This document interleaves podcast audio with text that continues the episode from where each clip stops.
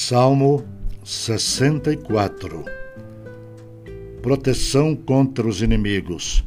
Ouve, ó Deus, a minha voz nas minhas perplexidades. Preserva a vida do terror do inimigo.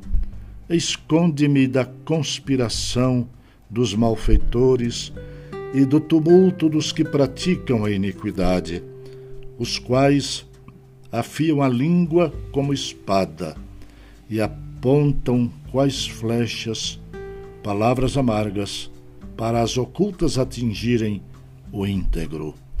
Contra ele disparam repentinamente e não temem, teimam no mau propósito. Falam em secretamente armar ciladas. Dizem: quem nos verá? Projetam iniquidade, inquirem tudo que se pode escogitar. É um abismo o pensamento e o coração de cada um deles. Mas Deus desfere contra eles uma seta. De súbito se acharão feridos. Destarte serão levados a tropeçar. A própria língua se voltará contra eles.